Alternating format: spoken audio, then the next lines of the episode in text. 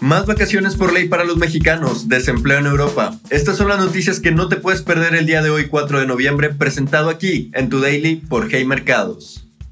El desempleo en Europa mejora ligeramente en septiembre. La tasa de desempleo en la eurozona cayó 10 puntos base y se ubicó en 6.6%. Aquí destacan países grandes de la región como Alemania y España, que pudieron mantenerse sin cambios durante el mes, mientras que Francia mostró una mejora de 20 puntos base para ubicarse en 7.1%. Grecia fue el país con el mayor golpe al desempleo al bajar la tasa en 30 puntos base.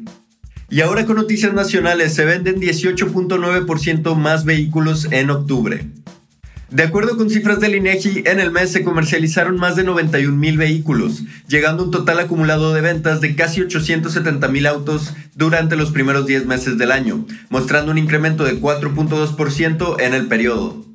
La cifra es muy importante, pues la industria automotriz ha sido una de las más golpeadas por cuellos de botella en las cadenas de suministro globales, creando un desabasto de componentes y obligando a distribuidores a quedarse sin inventarios.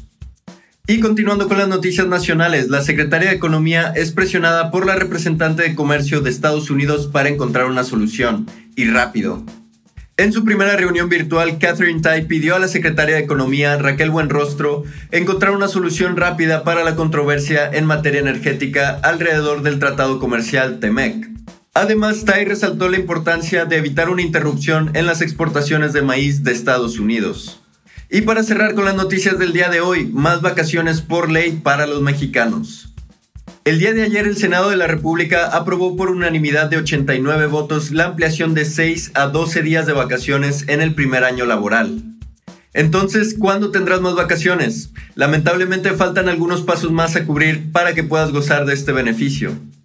Esta reforma aún debe de ser discutida y aprobada en la Cámara de Diputados para después ser llevada al presidente de la República y se pueda publicar en el diario oficial de la Federación.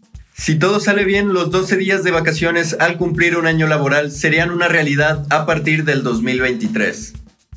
Ahora ya sabes lo que está pasando en el mundo el día de hoy. Yo soy Roger Ramos, gracias por acompañarme. Esto fue tu daily por Hey Mercados.